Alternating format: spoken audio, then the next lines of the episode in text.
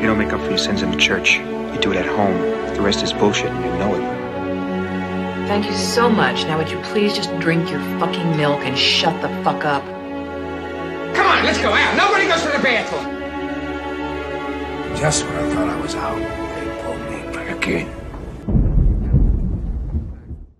So, herzlich willkommen zur 69. Folge von Cap vs. App, dem Filmpodcast mit Iskander und Maxim. Äh, heute besprechen wir die Filme Soul von 2020, gedreht von Pete Doctor, und Guess Who's Coming to Dinner von 1967 von Stanley Kramer. Hallo Iskander. Taschen. Wie geht's?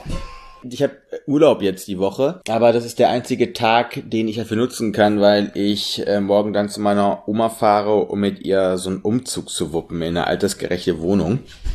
Hm. Versuche ich heute so viel Erholung wie möglich zu generieren. Dazu zählt auch Podcasten, oder wie? Ja, ja, mit dir ist es immer eine große Freude auf jeden Fall. Reine Harmonie, wie man in den letzten Folgen mitbekommen hat. Ja, die Allergien kommen langsam, die Pollen kommen gerade wieder raus. Weißt du, ist immer, man freut sich, dass es warm wird. Zum anderen läuft dann halt ein bisschen so die Nase. Das heißt, wenn ich mich verschnupft anhöre, könnte das daran liegen. Okay. Aber wie geht's dir erstmal? Ja, ganz gut. Nächste Woche habe ich meine mündliche Prüfung und Ah. Äh, dann bin ich wirklich zugelassen, äh, meine Dissertation zu schreiben. Also es läuft. Äh, ich bin letzte Woche zum ersten Mal im Kino gewesen. Äh, eine, Halt dein Maul, halt dein Maul einfach. äh, es war Double Feature. Ich habe den äh, neuen Kurzfilm von Almodovar gesehen, The Human Voice, und dann Frauen am Rande des Nervenzusammenbruchs, also sein Klassiker aus 88. Äh, Ich war heute auch im Kino. ach ja? Ich habe mich aber da negativ testen lassen müssen. ja. das, ist, ja, das sind die einzigen Gelegenheiten für Deutsche, ja, heut, heutzutage ins Kino zu gehen. Das Programm war auch ziemlich langweilig, muss ich sagen. Ja, Tut auch ein bisschen weh, ne? ja aber im Herzen trifft es mehr, weißt du? Wenn man da immer an, an den Seelen vorbeigeht und naja. Ja, Wir schauen ja. mal, wir schauen mal, was passiert. Aber das ist ja auch unser Hauptproblem, dass wir gerade keine Filme mehr so richtig finden, die wir beide besprechen können. Was gibt's bei dir? Wasser? Äh, schwarzen Tee. So, Eistee-mäßig wieder. Nee, nee, heiß. Du bist jetzt wieder in North Carolina, ne? Nicht Nee, ich bin in Brooklyn. Ach, bist du noch? Ach so, die mündliche, aber die wird jetzt dann auch per Zoom sein, oder? Ja, genau, so ist das. Ah, okay. Ich habe auch Komitee-Mitglieder, die nicht in North Carolina sind. Das ist ja so ein positiver Aspekt. Ja, auf jeden ja Fall. von Äh, wenn ich dann in, in Tränen ausbreche, kann ich dann äh, einfach meinen Laptop ausschalten und mich ins Bett sofort hinlegen. Was man an dir immer bewundern muss, ist, da ist dein zügelloser Optimismus. Oh, shit. du hast bisher in deiner bisherigen äh, akademischen Vita noch nicht durchblicken lassen, dass wir uns Sorgen machen müssen, eigentlich, glaube ich. Nee, das nicht. Du schaffst das schon. Danke, danke. Sehr gut, sehr gut. Was trinkst du eigentlich? Na, ich habe ja gesagt, heute ist Urlaub und deshalb mache ich mir heute was Schönes auf, was sehr Schönes sogar von Johannes Zillinger, den Grünweltliner Numen 2017. Es ist ein Wein, der im, äh, in der Amphore ausgebaut wird. Da wird wirklich so, so gut wie gar nichts dran gemacht. Also ein extrem schöner Naturwein mit tollem Zug. Ich habe schon zwei andere von dieser Serie von ihm getrunken und bin immer wieder begeistert davon und äh, macht einfach immer große Laune. Wir essen nachher noch so ein Kartoffelpie überbackenen oder angebackenen und da passt das glaube ich auch ganz gut zu. Ja, klingt alles sehr gut. Lass uns doch dann zu, de, zu der Hauptmahlzeit äh, dieses Podcasts kommen, zu den Filmen. Und zwar starte ich, ne? Stimmt. Ja, so ist das. Mit Soul von 2020 vom Regisseur Pete Doctor und ja, gutes Timing, weil dieser Film hat den Oscar für den besten Animationsfilm gewonnen. Und auch für Musik. Für Musik auch? Ah, Ja. Hast du eigentlich geschaut oder irgendwas davon? Also, nein, nein, nein. Also ich gucke, glaube ich, die Oscars seit zehn Jahren nicht mehr, wenn ich ehrlich bin. Das spielt für mich gar keine richtige Rolle, ehrlich gesagt. Aber das haben wir schon mal an anderer Stelle in diesem Podcast, glaube ich, auch bewertet, warum wir so eine Einstellung haben. Na, es ist auch für mich, also ich schaue das normalerweise nicht, aber das ist, äh, wenn ich in Brooklyn bin, zu so einem Ritual geworden, aber es ist eher ein Hate-Watching als äh, alles andere. Auch kein wirklich gespanntes Schauen oder gebanntes Schauen. Also wir trinken dabei, essen dabei, unterhalten uns und das läuft dann so im Hintergrund und äh, man verhöhnt dann die Selbstverherrlichung der Industrie. Ja. Aber lass uns zurückkehren zu äh, Soul.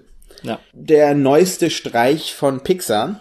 Oder Disney Pixar, besser gesagt. Und es handelt von dem, ähm, ja, Jazzmusiker Joe Gardner, der aber als äh, Musiklehrer an so einer Middle School oder was das ist, ne? Ja, Wie heißt das genau. bei euch? Ja. Da halt irgendwie sein, sein Leben so fristet und nicht ganz zufrieden ist und eigentlich auf die große Jazzbühne will. Und dann kriegt er eines Tages einen An Anruf von einem Club, der heißt Half Note, dass er bei so einer äh, krass gefeierten Saxophonistin im Quartett mitspielen kann. Kriegt dann auch die Chance eben am Abend da aufzutreten mit denen und just in diesem Moment fällt er in einen Gullideckel rein.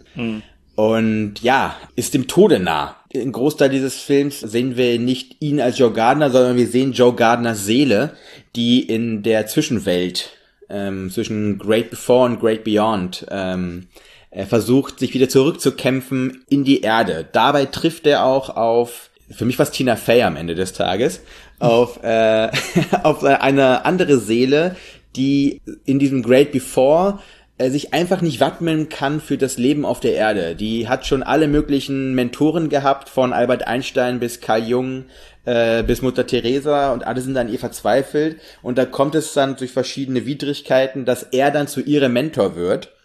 Und sie will das eigentlich gar nicht auf die Erde und er will ja unbedingt auf die Erde. Und so geben die beiden ein, ja, ein sehr ungleiches Team irgendwie aus, die dann aber sich relativ gut zusammenfuchsen und dann auch auf die Erde zurückkehren. Das Problem ist, er landet nicht in seinem Körper, sondern in dem Körper einer Katze. Ich würde jetzt einfach mal hier stoppen. Ja. Und ich wollte auch erstmal dir als ja traditionellem Disney-Hater erstmal den, erstmal den Vorrang lassen, damit ich danach dir die Scherben aufsammeln kann. Aber Äh, ich muss zugeben, dass mir der Film ganz gut gefiel. ich, atme auf.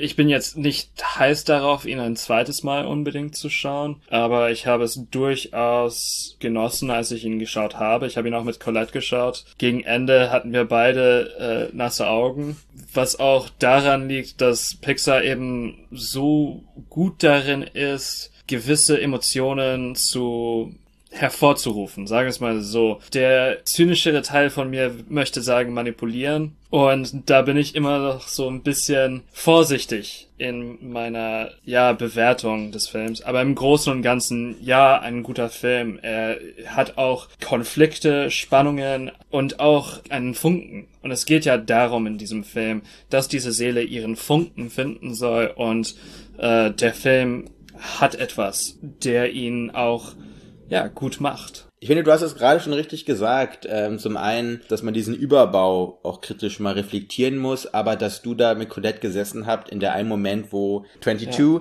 und äh, Joe Hand in Hand auf eine Erde fliegen, ne?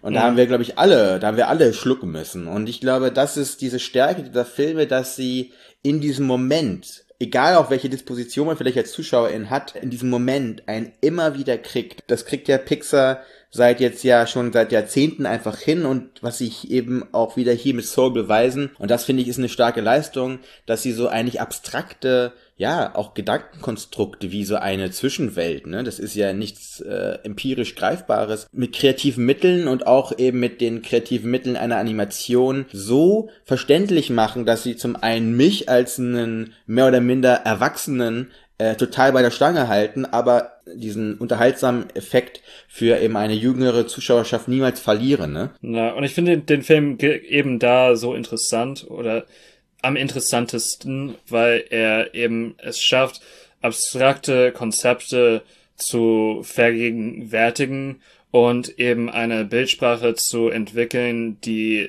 äh, an, gerecht ist für das, was dargestellt wird. Und Ja. wir haben es hier wirklich mit Darstellungsmöglichkeiten zu tun, dass dieser, dieser Zwischenraum und dieser Fließband, auf dem sich Joe auf einmal befindet, äh, das erinnert stark an Space Odyssey oder Momente aus Space Odyssey. Und das ist eben das, was man mit äh, Spezialeffekten, aber umso mehr mit äh, Zeichentrick erreichen kann. Das ist auch der Moment, wo der Film für mich, ja, wie gesagt, am interessantesten ist.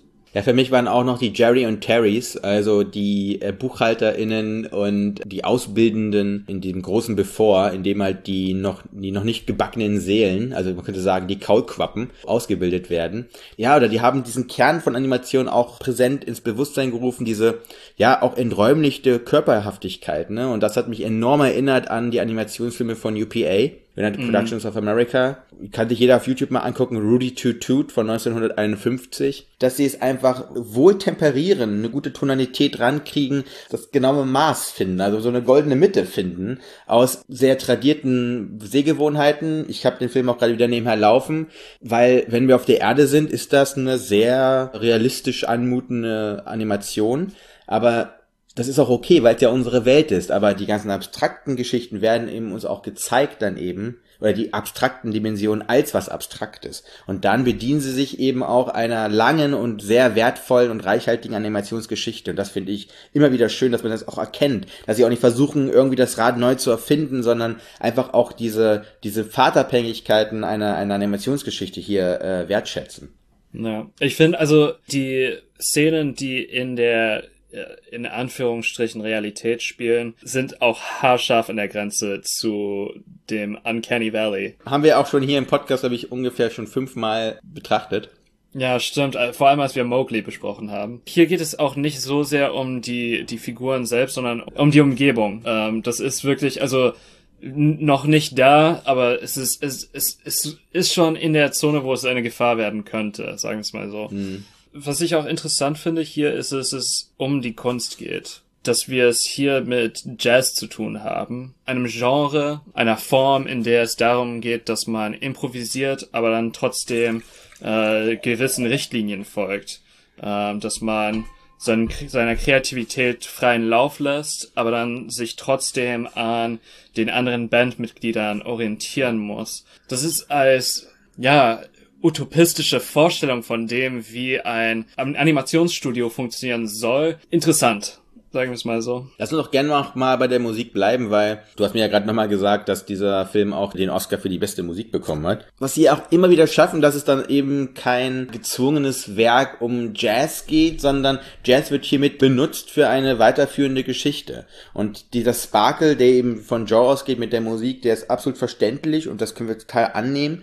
Aber es geht eben nicht nur darum. Das heißt, die, sind, die bleiben immer sehr leichtfüßig mit diesen Thematiken und werden niemals zu solchen Fachidioten, um das so zu sagen. Ne? Also wegen der Jazz, den wir hier auch hören, hat diesen populären, diesen populäreren äh, Ausdruck und weil nämlich die Soli die er am Klavier oder die seine eine Schülerin da ja an der Posaune macht, ist ja nicht wirklich so Free Jazz mäßig unterwegs. das nicht. Ne? Auch kein Also- Acid Jazz.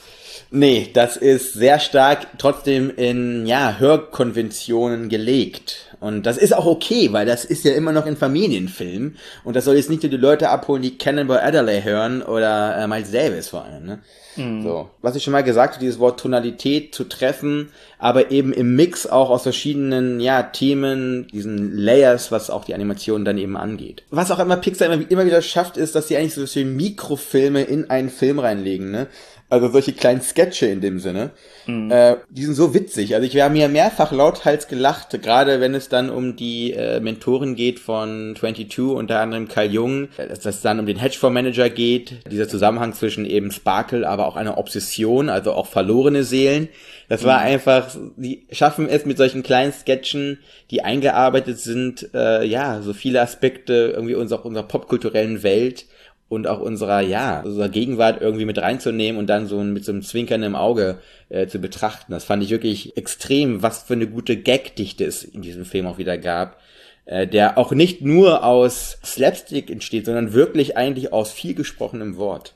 Ja. Liegt auch daran, dass diese Welt so, so gut durchdacht ist. Da ist eine Vielschichtigkeit und Textur schon, will man fast sagen. Und das ist etwas, was bei vielen Disney-Filmen fehlt. Aber das scheint bei Pixar immer noch so ein Standard zu sein, äh, an dem sie sich halten, dass diese Welten durchdacht sind. Ich denke hier an so Geschichten wie Up zum Beispiel oder Toy Story vor allem, äh, auch Monsters Inc. Und das ist ja auch das, was diese Filme für Erwachsene auch interessant machen. Das sind Filme, wo man sich vermutlich als Erwachs äh, als als Elternteil vor allem nicht drückt davor, mit seinem Kind ins Kino zu gehen. Äh, Wo es andere Beispiele gibt, wo man einfach gelangweilt ist. Und ich kann mir auch vorstellen, dass das für Kinder auch interessanter ist und sie mehr beschäftigt, weil da mehr Fleisch am Knochen ist. Ja, weil sie auch ernst genommen werden. Weil das ja nicht wieder so ein buntes, poppiges Spektakel mit Konfetti und irgendwelchen, also nicht so ein Film gewordener Rummel ist, weil ja auch mal so ernste Töne angeschlagen werden, ne? Ja, es geht um den Tod. Ne? Also Ja, ja, ganz ja, zentral. Vor allem für ein Kind so eine, ja, eigentlich unvorstellbar. Ja, Ja, in, in also genau. wirklich äh, wörtlich unvorstellbar. Das ist ganz groß, dass das äh, so direkt behandelt wird. Ja, immer wieder, auch zum Beispiel Inside Out, der letzte große so ähm, Wurf von Pixar, glaube ich, ne? Da gehen sie halt in den Kopf eines pubertierenden Mädchens rein, dröseln da eben auch das gesamte Leben dieser, dieser Kleinen auf. Und ich finde all ihre Filme ab, du hast schon ab erwähnt, äh, als wir Colonel Blimp besprochen haben, hatten wir dieses Fotoalbum, ne? Wo Ja. dann eben die Seiten fehlen. Und du hast ja in Up auch ein Fotoalbum und da haben wir auch, also ich hatte auf jeden Fall Tränen in den Augen gehabt. Das ist so eine traurige Geschichte und sie konfrontieren und sie scheuen sich eben nicht, diesen Schritt zu gehen, weißt du, wo sonst im Kinderfilm immer alles Danger, Danger, Danger, bloß nicht zeigen, bloß nicht irgendwie irritieren, bloß nicht mit der echten Welt konfrontieren, lieber so ein Lollipop-Kino aufmachen. Da scheuen sie sich nicht davor zu sagen, nein, das ist ein Aspekt und irgendwann werden die auch mal, die werden ja alle, alle werden mal älter, ne? Und wenn, und wenn diese Filme ja einen Aspekt oder einen Beitrag leisten können, dass dann eben auch Gespräche geführt werden, und das ist ja Kino auch, ein Gesprächsfaktor, ne, ein Gesprächsantrieb. Ja, wenn das auch durch Unterhaltung passiert, die so gut akzentuiert und so gut geschrieben ist, dann ist, äh, ja, gibt es, glaube ich, nur eine Win-Win-Situation für alle Beteiligten. Na, auf jeden Fall. Ich hätte jetzt niemals erwartet, mal mit dir eine Loop-Hymne auf einen Disney-Film. Das ist, äh, klare Sehempfehlung auf jeden Fall. Ja, Und nicht nur, weil er jetzt auch noch einen Oscar gewonnen hat, sondern auch, auch einfach so. Ja. So, kommen wir zu einer anderen von, von meiner Seite auf jeden Fall immer wieder Sehempfehlung. Ach du, die, du musst ja den Plot machen. Ich Ja, genau, ins so ist das. Tut mir leid. Wir besprechen Guess Who's Coming to Dinner von 67, äh, Stanley Kramer. Äh, Nochmal zur Erinnerung. Ja, die Prämisse ist relativ einfach und doch sehr komplex. Sidney Poitier spielt Dr. Prentice, einen schwarzen Arzt, der äh, mit Joanna Drayton, einer weißen Frau, zusammenkommt. Gespielt von Catherine Houghton, Catherine Houghton. Äh, auf jeden Fall Catherine die Newton, aber keine Ahnung. Houghton könnte es auch sein. Äh, Die Nichte von Catherine Hepburn, die auch mitspielt als Mutter von Catherine Houghton, von äh, Joanna. Und Spencer Tracy als Vater von Joanna. John Prentice, äh, der Arzt, wird eingeladen äh, zu einem Familienessen mit den Eltern, die zuerst nichts von äh, dem Essen und auch nichts von ihm wissen, bauen sich sehr schnell Spannungen auf, weil die Familie beziehungsweise die Eltern und weitere Angehörige damit zurechtkommen müssen, dass Prentice schwarz ist. Und damit, dass ihre Tochter Joanna ihnen die Pistole auf die Brust setzt und sagt, ich will diesen Mann as soon as possible heiraten. Ja, genau. Es gibt auch eine, eine Deadline-Struktur, weil Prentice nach Genf befördert worden ist. Obwohl dann auch noch äh, John den Eltern von Joanna sagt, wenn ihr nicht Ja sagt zu dieser ganzen Beziehung, dann wird es keine Hochzeit geben. Genau. Das ist noch eine weitere, noch eine weitere Hürde, die da eingebaut wird. Es wird immer weiter zugespitzt und man kommt auch noch seine Eltern rübergeflogen. genau so ist das.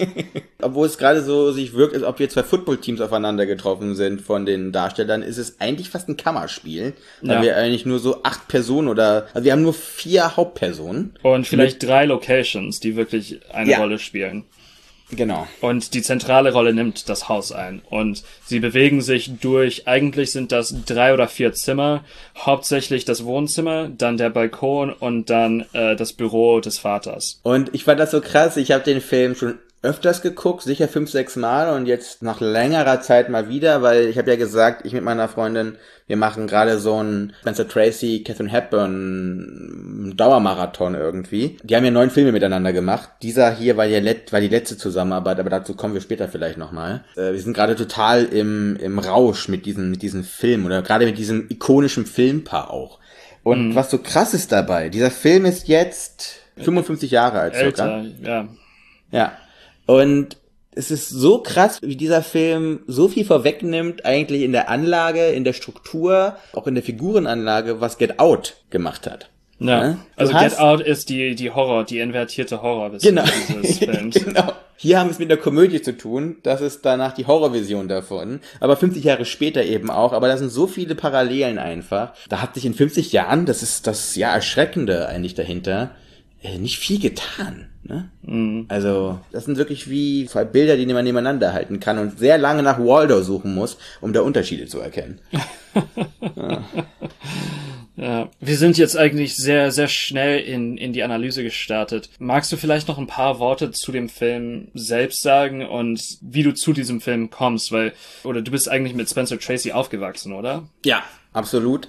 Ja, eines meiner Großväter gewesen, filmischen, könnte man fast sagen. Ne? Irgendwie, er hat ja auch diesen Nimbus dieses, dieses alten, weisen Mannes. Er hat ja auch in seinen letzten Rollen, das, dazu gehört auch das Urteil von Nürnberg zum Beispiel, ne? oder Wer den Wind sieht, den wir auch schon mal besprochen haben, als, Mhm. glaube ich, Anti-Feiertagsfilm, hat er immer diese Rolle dieses gewissenhaften Menschen, ne? dieses Idealmenschen äh, auch verkörpert, während diese Rolle in seiner letzten Rolle überhaupt hier Risse bekommt. Ich bin zu diesem Film gekommen, weil, wie gesagt, meine Mutter ein absoluter Filmfreak ist und zehntausende Filme hat und einfach, wie selbstverständlich, mir immer auch, wir haben immer solche Filme geschaut.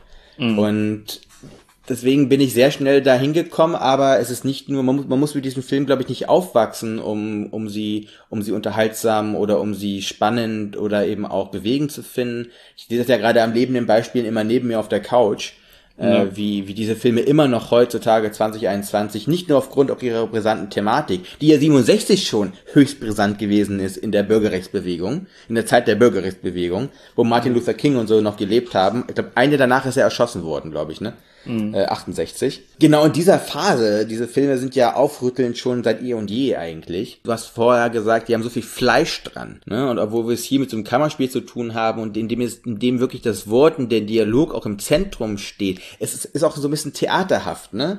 Man hat immer Ja. so das Gefühl, dass man wie ein Zuschauer eben im Theatersaal sitzt und wir diese Zentralperspektive mitbekommen. Die Kameraführung, der Schnitt hält sich sehr zurück, beziehungsweise ist so meisterhaft auch inszeniert, dass wir ihn gar nicht richtig merken. Der Brisanz wird total der Raum überlassen. Ja.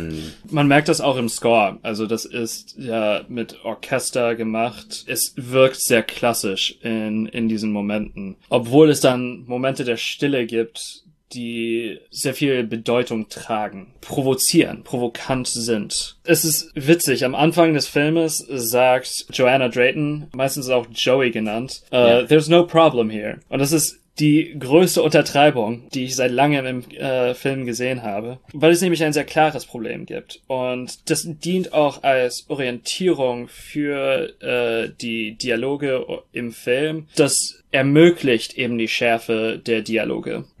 Ich glaube, es ist ja immer sehr schwierig, überhaupt Kritik zu üben, äh, wenn wir solche Klassiker besprechen, beziehungsweise äh, die Art und Weise, wie man Kritik übt, ist anders von der neuere Filme besprechen. Ne? Mir wurde der Film gegen Ende hin etwas dialoglastig. Dafür, dass der Film Guess Who's Coming to Dinner heißt, sieht man die Figuren eigentlich nie essen. In den letzten 15 Mi- Minuten habe ich mir doch irgendwie gewünscht, dass sich die Figuren hingesetzt hätten und einfach mal gegessen hätten. Äh, dass man damit etwas gemacht hätte. Und du hast ja schon die, ja, Zurückhaltung eben der, der Kameraarbeit erwähnt. Obwohl es einen Zoom gibt, der wirklich fantastisch ist, wo es von den Verlobten weggezoomt wird und man endgültig bei den Eltern an, äh, anlangt, also bei Hepburn und äh, Tracy, wie sie am Tisch sitzen. Das ist unglaublich gut gemacht. Äh, und dann gibt es eine Kamerafahrt auf das Gesicht von Tracy, das auch perfekt ist, weil man einfach alles in ihm und man sieht dann wirklich wie es in ihm arbeitet. Da werden cineastische Mittel verwendet, um zu erzählen und auch um einen Vorgang unmittelbar zu zeigen. Ich, ich habe mir fast mehr dieser Momente gewünscht, weil Kramer es kann, aber gleichzeitig, ja, ich weiß nicht, die Dialoge sind wirklich äh, reichhaltig und äh, facettenreich und man kann, also man, man kann sich auch an der an, an diesen Gesprächen erfreuen und, und sich auch beteiligen irgendwie. Weißt du, was ich meine? Auf jeden Fall. Und ähm, dieses das Essen wird ja auch als Schlusspunkt genommen. Da wird danach der Endcredit ja auch drüber gelegt. Dann sitzen sie ja alle am Tisch. Ne? Weil aber ja, ich glaube, das ist im Film so Viertelstunde, 20 Minuten davor eben auch Catherine Hepburn zu eben äh, ihrem Mann sagt, du kannst ihn ja nicht das Herz brechen und danach gehen wir alle zum, zum Petit Four über so oder so in der Richtung. Ne? Also Ja. da ist einfach dieser riesig große Elefant im Raum und ich glaube, das äh, ist nicht so wie das Fest ne, von Finterberg, wo sich alle an die Geburtstagstischrunde setzen und dann steht da einer auf und sagt, Digga, du hast mich jahrelang vergewaltigt. Äh, das ist, glaube ich, dann trotz allem einfach ein Film aus einer anderen Zeit, weil sie haben schon so viel ja hier Tabus gebrochen. Wenn es darum geht, um Tabubrechen, eine der aller, allerersten Szenen in diesem Film ist der Kuss eines schwarzen Mannes mit einer weißen Frau. Das gab es vorher noch nie. Das ist in den ersten zwei Minuten des Films im Rückspiegel des Taxis zu sehen. Und dann hast du danach den angewiderten Blick des Taxifahrers. Ja. Ähm, und ich glaube, sie wollten vielleicht da nicht zu overpacen, oder Stanley Kramer, nicht zu overpacen, um damit allem irgendwie äh, sich Bahn zu brechen, weil der Film ist von 67. Sie ist inspiriert worden von einer wahren Begebenheit. Eben 58 hat Richard Loving Mildred Jedder in Virginia geheiratet, auch weißer Schwarzer. Das war eine Mischehe, die in 16 Bundesstaaten zu diesem Zeitpunkt bereits verboten war. Naja, aber das wird auch im Film thematisiert, ne? Das Genau. Ist, äh, in, 67, witzigerweise, also in dem Film, in dem dieser Film rausgekommen ist, ist in Virginia dieses Gesetz gekippt worden, ne? Mhm. Bereits. Also es bedeutet, dieser Film ist mitten in diesem Diskurs der schwarzen Bürgerrechtsbewegung, ist auch ein, ja, mediales Ereignis, ein, äh, ein mutiges Statement oder auch ein soziologisches Statement, ein mutiger Kommentar eigentlich auf eine Situation in einem Land. Und du hast Sidney Poitier, der erste äh, afroamerikanische Oscar-Preisträger auch, wo wir gerade schon so viel über Oscars geredet haben hier. Und das ist ein Superstar. Er ist ein Superstar geworden. Ich glaube, er war schon ein Superstar. Er war dort schon, aber hat genau diesen Glamour mit reingebracht. Du hast die Altstars Catherine Hepburn, die als einzige den Titel trägt, vier Oscar-Preise zu besitzen, zu einer Zeit, wo Oscars noch genau in diesem Rahmen wertvoll war, wie er eigentlich hingehört. Ne? Spencer Tracy als, wie gesagt, am, am Ende seines ja filmischen oder beziehungsweise seines gesamten Lebens wirklich und Stanley Kramer, der mit vielen Filmen wie Home of the Brave, äh, Pressure Point, Wild One, Ship of Fools eben gezeigt hat, dass er genau diesen sozialen Kommentar immer sucht und sich auch nicht davor wegschreckt, über Grenzen oder über kulturell irgendwie äh, etepetete Geschichten drüber zu gehen. Das ist vielleicht auch die Verbindung zu Soul, der einfach da auch nicht vorweg schreckt, Kinder mit dem Tod zu konfrontieren. Und hier ist es eben so eine Selbstverständlichkeit zu haben, warum soll ich das nicht zeigen, wie, weil sich liebende Menschen sich küssen. Ne? Ja. Eben filmisch immer wieder umzusetzen und auch darauf hinzuweisen, mit dem Finger, nicht nur mit dem Finger, mit einer Kamera drauf zu zeigen und zu sagen, hey Leute, ich konfrontiere euch mal mit Sachen, jetzt müsst ihr darüber mal nachdenken. Das ist Danny Kramer halt at its best, ne? Ja. Du hast ja den Kuss erwähnt und ich habe heute Morgen einen, einen Artikel über Jungle Fever von äh, Spike Lee gelesen. Und da ging es auch witzigerweise um Guess Who's Coming to Dinner. Der Autor ist schwarz und es ging um ein Gespräch, das er mit Spike Lee hatte, glaube ich. Aber ich, die Details sind mir jetzt, hängen jetzt nicht mehr so fest. Ähm, aber es ging darum, dass äh, Sidney Poitier in dieser Rolle für sie gewissermaßen, naja, nicht gewissermaßen, sondern ganz klar entsexualisiert wird. Ähm, er ist ja ansonsten eigentlich so der, der Vorzeigekandidat für äh, die Ehe mit der jungen Tochter, ne? Also er ist Mit irgendwem. der ist ja der absolute, der ist ja ein Held. Der Typ ist eine Sagengestalt. Ja, absolut richtig. Also äh, äh, total perfekt. Arzt mit Auszeichnungen von äh, Johns Hopkins und Yale und so weiter und so fort. Einfach perfekt. Dabei sieht man eigentlich auch, also und wie gesagt, ich komme jetzt auf diese Kritik zurück. Er scheint ja fast fast keusch zu sein, ne? Und es wird sogar im Film gesagt, da ist ein Dialog zwischen äh, Mutter und Tochter, wo Joanna zu Christina zu ihrer Mutter sagt, ja, ich wollte mit ihm schlafen, aber er meinte, wir sollen warten, bis wir verheiratet sind. Und ähm, auch dieser Kuss, das ist so ein typischer Hollywood-Kuss, ne? Äh, und natürlich, es liegt an der Zeit, der Film ist natürlich bahnbrechend, aber das ist einer dieser Aspekte, die von jemandem wie Spike Lee aufgenommen wird, da übt er seine Kritik, da versucht er weiter zu preschen und neue, neue Zäune einzureißen und durch äh, neue Glasdecken zu, zu brechen. Mhm. Dazu hatte Sidney Poitier auch selber geäußert und hat gesagt, ich konnte keine ruchvolle Figur spielen. Ich musste unantastbar sein, als dieser schwarze Arzt, der da in diese weiße Familie eindringt. Ne? Um jetzt mal den bigotten Menschen, die auf der anderen Seite stehen, gleich alles vorwegzunehmen. Es durfte keinen Angriffspunkt geben.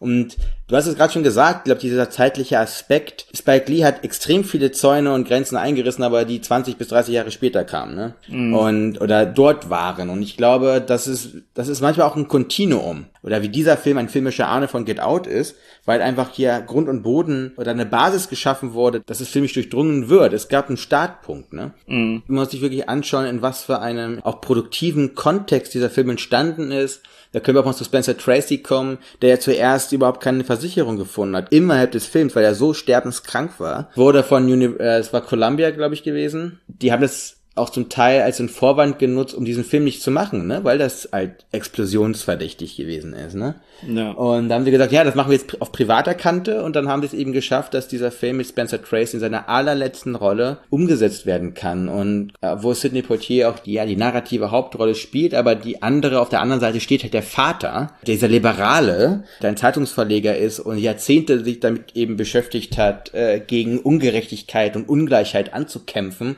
und dann eben spüren muss oder mit sich selber konfrontiert sieht am Ende seines Lebens, ne? Mhm. So äh, wie dieses ganze Kartenhaus droht einzubrechen. Ja, und wie er, wie er äh, Revision betreibt mit seiner eigenen vorgeheuchelten Ideologie, beziehungsweise wie diese äh, Gegensätzlichkeit behoben werden muss. Dieser Film ist auch zum Teil ein Märchen, weil am Ende kriegt halt der Prinz die Prinzessin, ne? am Ende siegt die Liebe. Am Ende steht halt eines der großen, großen Monologe des Films, finde ich. Dieser Film behandelt nämlich zwei Liebschaften. Es ist zum einen die, die Liebe zwischen ähm, eben John Prentice und ähm, Johanna Drayton. Und auf der anderen Seite ist das eben auch filmgewordenes Monument einer Liebe von eben Spencer Tracy und Catherine Hepburn, die ja in der Realwelt seit 25 Jahren ein Paar gewesen sind. Auch heimlich, weil eben aus religiösen Konventionen, Spencer Tracy aus einem uririschen Haushalt kommend, da war das ja katholisch, ne? Ähm, mhm. Ja, war das nicht wirklich on vogue, äh, sowas zu machen. Das ist äh, ein unfassbarer Kosmos, der dort aufgemacht wird eigentlich. So ein realweltlicher Kosmos dann auch auf so einer privaten, individuellen Ebene zwischen zwei, ja, Leinwandgiganten. Und dieser letzte Monolog von ihm, in dem er eben sagt, ähm, ja, dem er nochmal eine Lanze bricht eben für wahre Liebe. Und dann hast du diesen Blick von Catherine Hepburn auf ihn. Sie weint extrem viel in diesem Film, muss man auch sagen. Mhm. Weil natürlich auch das so ans Markt geht und noch diesen Q irgendwie mitnimmt, dann ist das so Gänsehaut irgendwie Garantie. Für zwei Sachen gleichzeitig, nur wieder eine Win-Win-Situation. Zum einen auf dieser, ja, eine Lanze bricht im Film für Gleichberechtigung und dass es eigentlich Selbstverständlichkeiten sein sollen. Auf der anderen Seite eben wirklich so eine, eine Liebeserklärung im Film, ne? Für mhm. eine, ja, wahrhaft geschaffene Liebe außerhalb dieser Schauspieler. Ja, man muss auch sagen, äh, meisterhafte Schauspieler, ne? Ich glaube, dass das kommt schon durch in unserem Gespräch, aber das kann man ruhig nochmal betonen. Also Poitier, äh, Tracy Hepburn, das sind alles, wie du gesagt hast, Giganten. Man kennt auch Giganten, die sich ausruhen auf ihren vorherigen Errungenschaften. Du hast ganz richtig gesagt, Tracy ist zwei Wochen später gestorben. Er setzt etwas äh, da, da ist ein Einsatz von ihm und von allen Beteiligten liegt auch sicher an der eigenen Überzeugung für diese Sache. Ja, ein, ein, ein Film, der wirklich mehr wagt, als es die meisten Filme tun. Ich glaube, heute ist das so, wir haben so extrem viele Grenzgänger, ne? Also Tracy hat sich also über das Maximum gespielt. In diesem letzten Monolog, niemand war sich sicher, das merkst du ja auch im Film, dass die irgendwie alle den Atem anhalten. Nicht nur gespielt, sondern aus realen Gründen, dass er das vielleicht nicht durchhält. Mhm. Die mussten morgens, die konnten nur morgens eigentlich äh, shooten, weil der Mann so fertig war. Der Mann war komplett am Ende seines Lebens gewesen. Du hast gerade gesagt, zwei Wochen später ist er eben auch gestorben. Das heißt, das war so ein Durchhalten auch von ihm. Ne? Wenn ihr die Möglichkeiten habt, Spencer Tracy Filme, egal, du hast gesagt, Sidney Poitier, die sind alles eben dieser eine Moment, wo Sidney Poitier seinem Vater im Film, also Mr. Prentice, Roy Glenn spielt den, wenn er ihn sagt, ich schulde dir gar nichts Ne? Du hast mich in diese Welt gesetzt und du bist dafür verantwortlich, dass du alles dafür gibst. Das ist so hart. Das ist so, auch so ehrlich und so, und so wahr. Das ist, da, da stoppt einem der Atem. Also du hast, wenn man jetzt darüber nachdenkt, es bleiben so monströse Monologe übrig, eigentlich, ne? in dem Leute wie von der Kanzel eigentlich, aber einer sehr guten und einer wichtigen und einer richtigen Kanzel sprechen und einfach mal auch Sachen aussprechen, die so lange auch verschwiegen wurden. Man prägt sie sich auch ein. Also es gibt einen Moment, wo Prentices Mutter mit äh, Matt Drayton, also mit Spencer Tracy spricht und sie sagt, What happens to men when they grow old? Was passiert mit alten Männern oder mit Männern, wenn sie altern? Dass sie s- so ja begrenzt werden und, und so rigide werden, dass, Dass sie die vergessen. Ne? Ja, genau. Und, und dass sie die Leidenschaft vergessen. Und es geht eben um die Leidenschaft. Und das hat eine Wucht und ja, ist absolut rührend und, und auch stechend irgendwo. Ja. Es ist, glaube ich, ein großes Kompliment, dass wir bisher nicht über Stanley Kramer geredet haben an sich so richtig. Er ist eines dieser Regisseure, die eben auch einem Thema, einem Subjekt und seinen Protagonisten eben auch den kreativen Schaffensraum und diese, diese Bühne gelassen hat, genau das zu bringen. Er ist in dem Sinne ein herausragender Regisseur, weil er wirklich orchestriert. Und Großer besten, Produzent, bevor er äh, Regisseur geworden ja. ist. Und das sieht Er war der erste unabhängige äh, Filmproduzent überhaupt, muss man dazu sagen, ne? Mit seiner Stanley Kramer Corporation oder Company hieß sie. Ja. Ähm, genau. Also das ist, der Mann hat so viele, ja, Maßstäbe und Meilensteine gesetzt einfach. Und ich finde, dass äh, so eine Anekdote noch aus diesem Film. Dieser Film ist eine Komödie. Also es wirkt gerade so, als ob das alles nur so wortschwer ist. Aber der Film ist eine unfassbar gut geschriebene, auch zum Teil auch sehr ironische äh, Komödie auch, muss man auch mal sagen. Sehr beschwingt. Ich glaube, das hast du einmal gesagt, dass es eben, na klar, das ist ein sehr reizvoller Film, eben auch auf einer humoristischen Ebene. Und es gibt diesen Moment, wo ja die, äh, die Haushälterin, Isabel Sandford spielt die, dauernd ja Fleisch nachordern muss, weil diese Essensrunde immer größer wird. Ne? Der Lieferjunge kommt da an. Der wird gespielt von Wi äh, Willie Meats heißt der. Und der kommt da angedanced, ne? Das ist ja so ein Film, 67, so, ne? Ist Die auch, ne? 60s waren es ja, ne? Und San Francisco war das Zentrum der äh, Counterkultur. Diese sozialen Begebenheiten, äh, Oakland ist ja auch nicht weit. Eigentlich die Städte grenzen sich äh, oder grenzen aneinander und laufen auch gewissermaßen aneinander über. Das Zentrum der Black Power Bewegung und der Black Panthers, das kommt durch die Hintertür, auch in diesem Film. Ja, architektonisch, äh, to- topografisch äh, schon, äh, dadurch, dass dieser Junge da reintänzelt und die zweite Haushaltshelferin, die ja auch schwarz ist, mit sich mitnimmt. Sie will zurück in die Stadt, aber vermutlich gehen sie noch miteinander aus. Genau um diese Szene geht es, weil diese Szene kam nicht von Stanley Kramer, die kam von Willie Meats. Tatsächlich. Dieser, dieser, Lief, dieser Lieferjunge, diese kleinste Rolle, konnte mitbestimmen, was in diesem Film, und das ist eines der bemerkenswerten Szenen in diesem Film, weil hier eine Selbstverständlichkeit eine, oder auch eine Hoffnung gezeigt wird, einer neuen Generation, ne?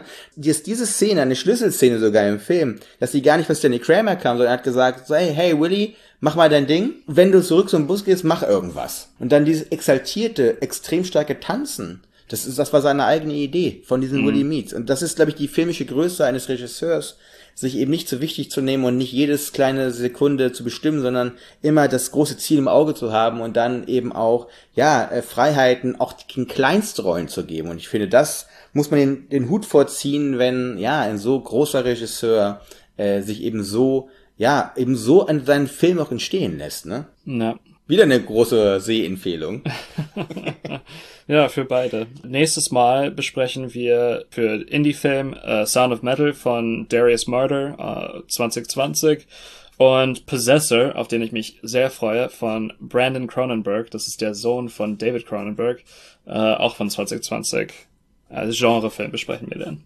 Possessor, da haben wir geguckt, den kann man sich kaufen. Wir hoffen, dass der auch irgendwann nochmal auf Streaming äh, passiert. Ja, die es ja Und, gibt, aber ähm, anscheinend ist der Vertrieb in Deutschland so, Ja, nicht so in Deutschland. Die gibt es, die gibt's überall, nur hier halt nicht, ne? äh, und ähm, Sound of Metal, hat der irgendwas gewonnen? Ich bin ja, ich, äh, Äh, der ist war ja auch also nominiert, ne? Vielfach nominiert worden, auf jeden Fall. Ich Okay. glaube, äh, Sound. Sound hat er gewonnen. Ah, okay. Das passt ja witzigerweise zum Titel sogar. Ja, Und den gibt es bei Amazon Prime, habe ich gesehen. ja. Gut, dann bis zum nächsten Mal und viel, viel Spaß beim Gucken. Viel Spaß euch beim Gucken, viel Erfolg dir bei deiner mündlichen. Vielen Dank. Und dann, ja, hören wir uns als, was bist du dann? Hast du dann irgendeinen Titel oder? Nee, kein Titel. Leider Gottes. Okay, noch, noch nicht. Noch nicht. Das, das dauert noch ein paar, paar Jährchen wahrscheinlich. Aber ich wäre dann dafür, dass du dann auch mal was Alkoholisches hast. Also ganz ehrlich. so zum Anstoßen. Weißt Ja, du, holst du dir einen schönen Schaumwein, mache ich auch, dann stoßen wir durchs Mikrofon an. Diesmal, diesmal äh, hast du meine feste Zusage. Na wunderbar, da freuen wir uns doch alle drauf. Guti.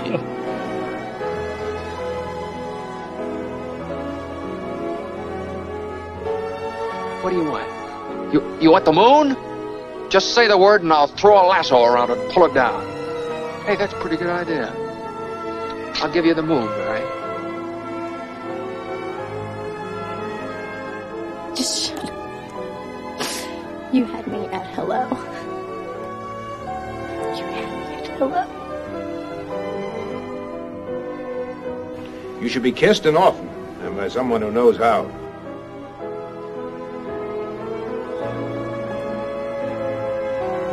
I'm also just a girl. Standing in front of a boy. Asking him to love her.